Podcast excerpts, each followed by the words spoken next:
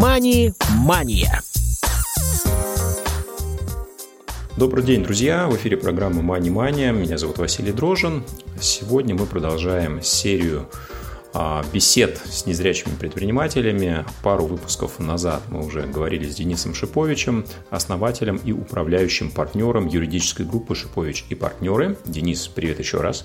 Всем привет. Ну что ж, продолжим с тобой беседу про то, как же можно развивать свое дело, а, какие аспекты важны были в твоем случае, ну и, может быть, э, наши слушатели, наша аудитория сделают какие-то выводы, особенно если кто-то из них собирается начать э, собственный бизнес, и э, примеры наших гостей смогут им в этом помочь. Собственно, на это и нацелены наши выпуски.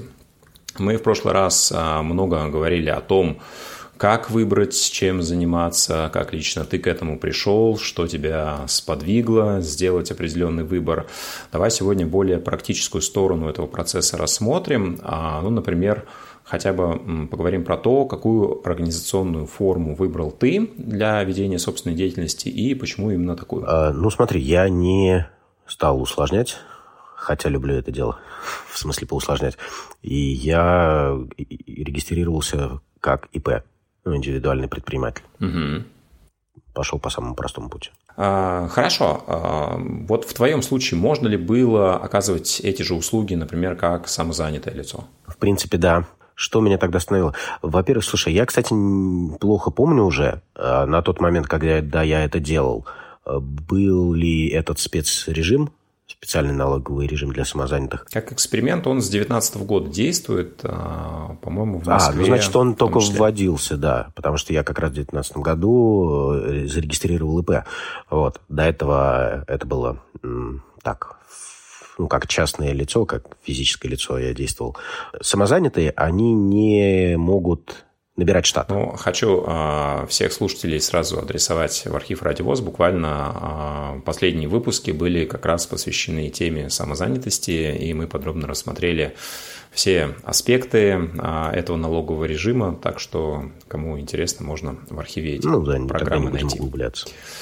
Да, безусловно. Давай поговорим хорошо про то, как вот технически легко сложно было в твоем случае открыть ИП, да, то есть э, связанные с открытием, может быть, расчетных счетов, э, процессы, да, какой, например, онлайн-банкинг, э, как юридическое лицо ты выбрал и по какой причине, насколько это доступно все. Ну, для меня это было несложно, во-первых, потому что вот подобные процедуры корпоративные, я ими занимался как наемный специалист, ну, в плане регистрации компании, ООО, ИП реже, но там процесс даже проще. А, первый момент. Второй момент, э, я тебе честно признаюсь, и, кстати, это отсылка к э, тому нашему прошлому выпуску, я это делал не сам. Мне, честно, уже было неинтересно и надоело возиться с этими формами. У меня просто помощница заполнила все эти документы, отправили в налоговую, и все. Ну, то есть было очень просто. Ну и, соответственно, с расчетным счетом тоже никаких проблем. Сравнивал по тарифам, по удобству, по лимитам на переводы, по условиям. Ну, собственно, все те э, функции, которые необходимы для ведения бизнеса, э, просто посмотрел, где что дешевле, где что удобнее. А, и счет у меня был открыт в Тинькове, поэтому я в итоге остановился на нем. И расчетный счет там открывал, соответственно, там это все очень легко и просто делается онлайн. В общем, поэтому я им и пользовался. В плане доступности, насколько удобно этим пользоваться, или ты тоже прибегал к помощи каких-то э, зрячих коллег? Вполне удобно, кстати говоря. Вот э, Тиньков в этом смысле, они достаточно неплохо у них реализована вся эта доступность, или как это правильно называется, невизуальная. Там у меня ну, каких-то таких затыков критичных было не так много. Вот были какие-то неудобства, это ну, они всегда есть, мне кажется, идеальных идеального не бывает. Вот. Но в целом я каких-то прям серьезных неудобств не помню. А, давай поговорим про то, а, как строилось построение команды. Да? То есть начинал ты, наверное, не в большом а, коллективе, а, если вообще он у тебя был, да, когда ты пришел к тому, что будешь работать сам на себя. Вот расскажи, как строился этот процесс, были ли у тебя уже люди, ну, которых ты планировал привлечь к этой деятельности, либо это все происходило постепенно, какими критериями ты руководствовался при подборе сотрудников? Угу. Смотри, на самом деле я оформился как бизнес, в смысле организационно-правовую форму выбрал, у меня уже был как бы работник. Ну, как бы так условно. Вот, я просто долгое время работал с помощницей, и ну, она тоже юрист. Ну, я, и она, собственно, закрывала какие-то мои задачи. Потом я нанимал ассистента, а, именно вот прямо вот ассистент-ассистент, то есть не по части исполнения, скажем так, да, потому что вот э, та помощница, с которой я работаю уже очень-очень давно, мы с ней учились вместе в универе, э, она именно как специалист, как юрист, ну и плюс в нагрузку э, выполняла какие-то задачи, такие задачи бизнес-ассистента. А потом я нанимал чисто ассистента, ну, бизнес-ассистента, помощника, от которого не требовалась высокая квалификация юридическая, как специалиста, как профессионала. У меня их несколько было, ну, то есть я с несколькими людьми в таком ключе взаимодействовал, и это было, ну, то есть это был, была работа в дистанцию, и мне этого хватало. Работа в дистанцию, ты имеешь в виду, что э, был определенный круг задач, который человек должен был выполнить, после чего, собственно, его услуги переставали быть нужными? Или что-то Не-не-не, не, не совсем так. Не то, что это была временная работа, а это не было необходимости быть физически рядом со мной в офисе угу. там или еще где-то. То есть все э, задачи решались дистанционно, удаленно, ну, там, как то подача документов э, в суд, благо сейчас э, есть и тогда были сервисы электронной подачи документов. Львиная доля всей работы у нас сейчас, сам понимаешь, в компьютере, и многое из этого доступно, понятное дело, с э, скринридерами, но некоторые вещи прям либо кардинально неудобные, даже со скринридером, либо попросту невозможны. Нанимал я по первоначалу э, всегда через знакомство, то есть через рукопожатие. Ну, то есть э, э, мне всегда рекомендовали людей. А когда я формировал отдел продаж, то здесь были уже разные эксперименты, и я взаимодействовал с удаленным отделом продаж, и людей нанимал к себе в офис. И тут вот, да, это было немножко по-другому, ну, так, по ощущениям. Хорошо, ну вот э, в итоге какой вариант э, для себя ты выбрал, да, взаимодействие с дистанционными продажниками, как услуги аутсорсинговой какой-то структуры, либо это просто люди, которые приходят э, к тебе в компанию, и ты их по скриптам, видимо, сам обучаешь, Э, то есть что оказалось результативнее, на чем ты остановился в итоге? Тут такая история с э, удаленным отделом продаж или с дистанционными работами, это очень прикольно и соблазнительно с точки зрения экономии ресурсов в плане там, офиса э, и, и всего, что это за собой влечет. Но контролировать сложнее вот реально прям сложнее контролировать, и здесь нужно куча самодисциплины, нужно очень хорошо э, и, и удобно и уверенно пользоваться какой-то системой, через которую происходит отслеживание действий, звонков и так далее. И я тебе так скажу, что у меня это был скорее такой не особенно удачный опыт. Вот, то есть, да, это было относительно продуктивно, то есть как, как, какой-то эффект, какой-то результат я от этого получил, но я понимаю, что ну, ну, это чисто сложнее вот операционно именно контролировать. То есть это нужно переслушивать звонки. Нету вот этого, да, на кончиках пальцев. То есть в моменте ты что-то слышишь, можешь как-то подкорректировать. А с отделом продаж это вообще принципиально важно. И поэтому я э, отказался от удаленного отдела продаж и нанимал людей уже в офис. Офис, когда я вижу, слышу, как они э, делают, действуют вот прямо здесь и сейчас.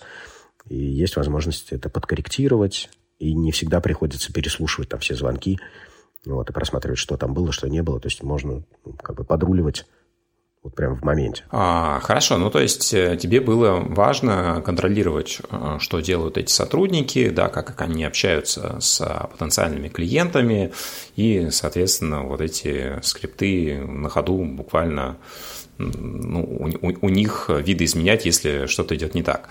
А, ну вот насколько сразу те, а, кто пришел в начале, соответствовали ожиданиям, либо этот поиск э, продолжался, каким образом э, эти люди к тебе попадали, то есть они все были тоже рекомендованы, как те сотрудники, о которых ты говорил ранее, или они просто условно с улицы приходили? Нет, вот как раз эта э, история была уже без рекомендаций, это я просто нанимал с улицы людей, и без рекомендаций. А, и это действительно это вот одна из самых сложных сфер, проблем. Ну, ну это, в принципе, боль любого предпринимателя, боль любого бизнеса – это кадры. Это, блин, мне кажется, каждый скажет. Если не каждый первый, так каждый второй точно. Потому что людей надо а, обучать, людей непременно надо контролировать, э, и это не в том смысле, что стоять над душой и быть каким-то таким вот занудой или еще каким-то там э, злобствовать. Не, а, не, не про это. Просто дисциплина, это вот я реально на личном опыте убедился, она э, создается самим фактом того, что человек осознает, что есть контроль. А без этого оно все равно разваливается. Хоть сколько человек не был бы там мотивированный, увлеченный поначалу, все равно самомотивация, самодисциплина – это крайне сложная вещь, и ее не хватает. Опять же, видение там, твое как э, собственника бизнеса, оно, естественно, не совпадает с э, мировоззрением человека, который приходит с улицы, который не так хорошо, глубоко и четко знает там твои бизнес-процессы, какие-то вещи, ну, ну и так далее. И поэтому, да, контроль он необходим. Соответственно, я нанимал с улицы. Ну, это тоже понятный процессинг, это HeadHunter. Э, сейчас есть этот сервис отличный, и он действительно работает. И Авито я тоже задействовал собеседование проводил. Ну, давай, наверное, может быть, а, поговорим а, на примере развития бизнеса, да, а может быть, эм, эти люди – это тоже одна из ступеней, да, потому что, по большому счету, ты сам можешь сидеть на телефоне, да, в принципе, обзванивать потенциальных клиентов, потом с ними же встречаться, ну и так далее, и так далее, и так далее, да, а поскольку ты понимаешь, как этот процесс должен быть организован а, с первой до последней ступени, ты можешь а, обучать сотрудников. Были ли у тебя мысли, что, ну, допустим, во главе этого отдела продаж ты можешь поставить кого-то еще и тем самым, ну, вот эту нагрузку с себя переложить? То есть вот в плане развития, да, какие шаги ты предпринимал, если предпринимал, да, и какие, может быть, ты видишь в будущем? На самом деле сладкая мечта, я думаю, любого предпринимателя, чтобы все работало, и главное, без тебя. Поэтому, конечно, и я в это попадал, и я об этом мечтал, и хотел, и, собственно, делал и реализовывал. Потому что, во-первых, все равно это сложно. Все равно людей обучать, казалось бы, ну, типа, что такого? Ты вроде знаешь, ты все понимаешь, ты делаешь, э, и просто учишь человека, и вот он учится и, и повторяет. Нифига подобного. Э, при, приходится учить по, по 10, по, по много-много-много раз, и все равно смотришь, как это работает, что человек делает, и прямо, а, думаю, господи, мы же это проговаривали там, условно, даже с соблюдением скриптов или еще какими-то такими вещами.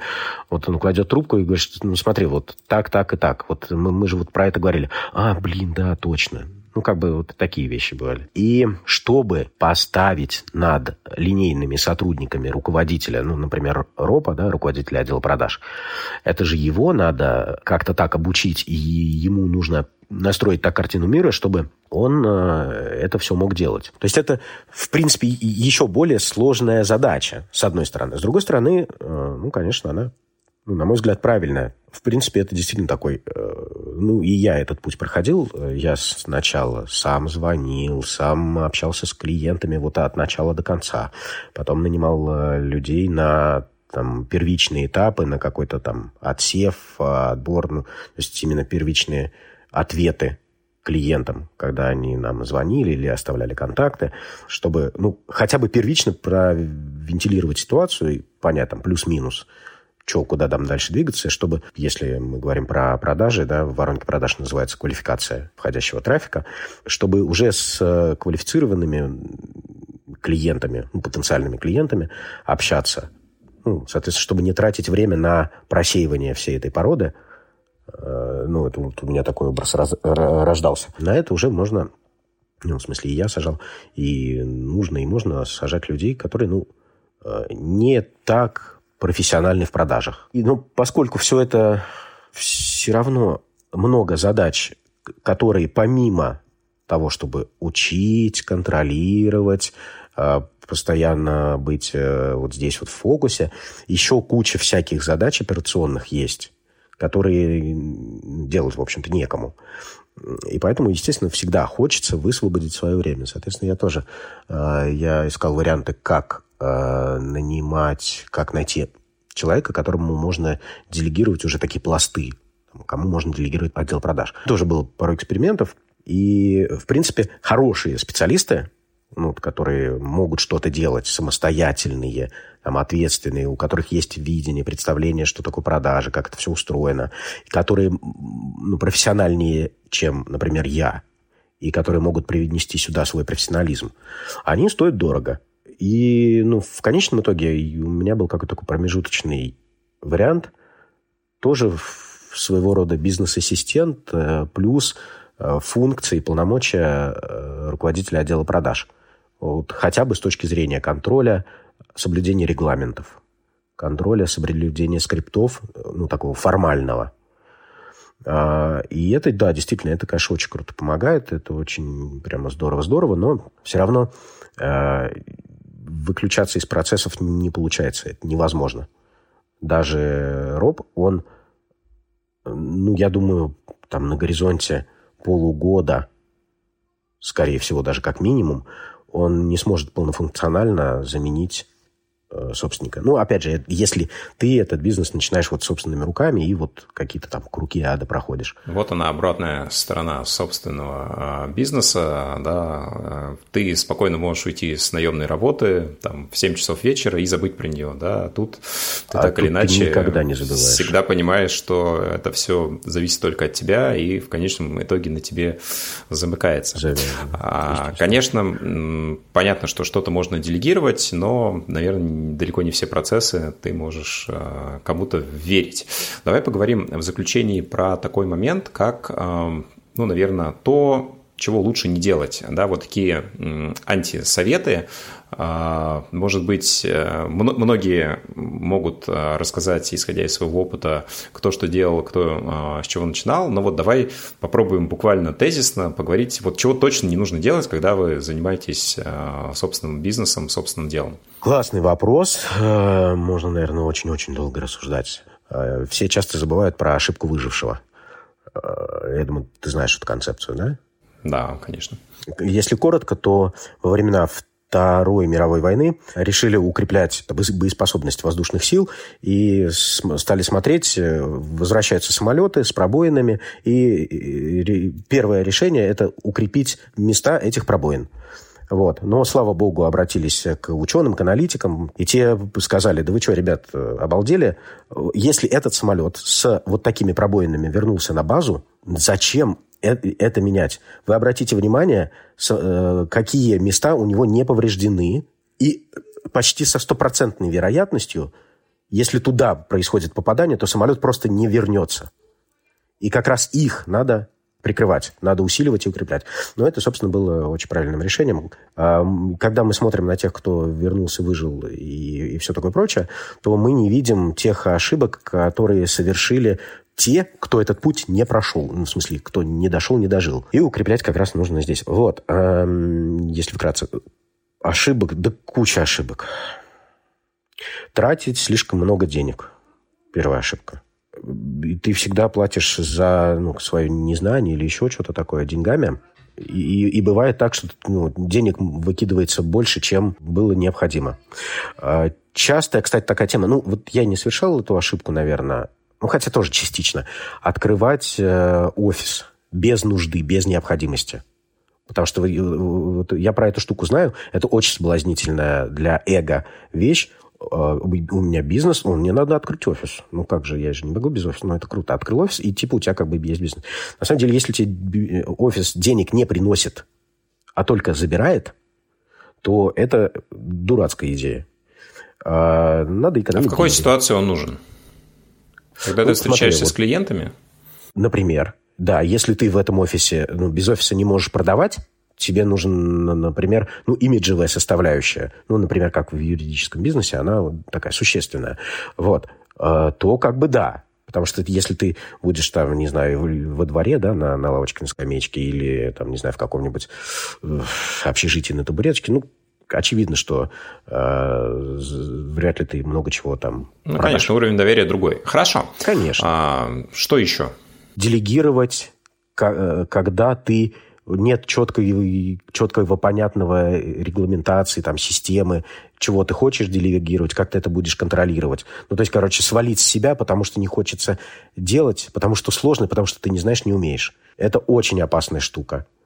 Э, у тебя будет либо ну, плохой результат, не тот, на который ты рассчитывал, либо будет обман, э, скорее всего. Э, то есть можно считать, что тебе крупно повезло, если все сработало, и ты просто не знаешь, что, как, и ты взял человека со стороны, он оказался добросовестный и профессиональный, и, и все нормально взлетело, ну, полетело и заработало. Ну, считай, что ты прямо выиграл лотерею. А отсутствие контроля. Убирать контроль нельзя. Ну, просто вот нельзя. Контроль должен быть, хотя бы как профилактическая мера.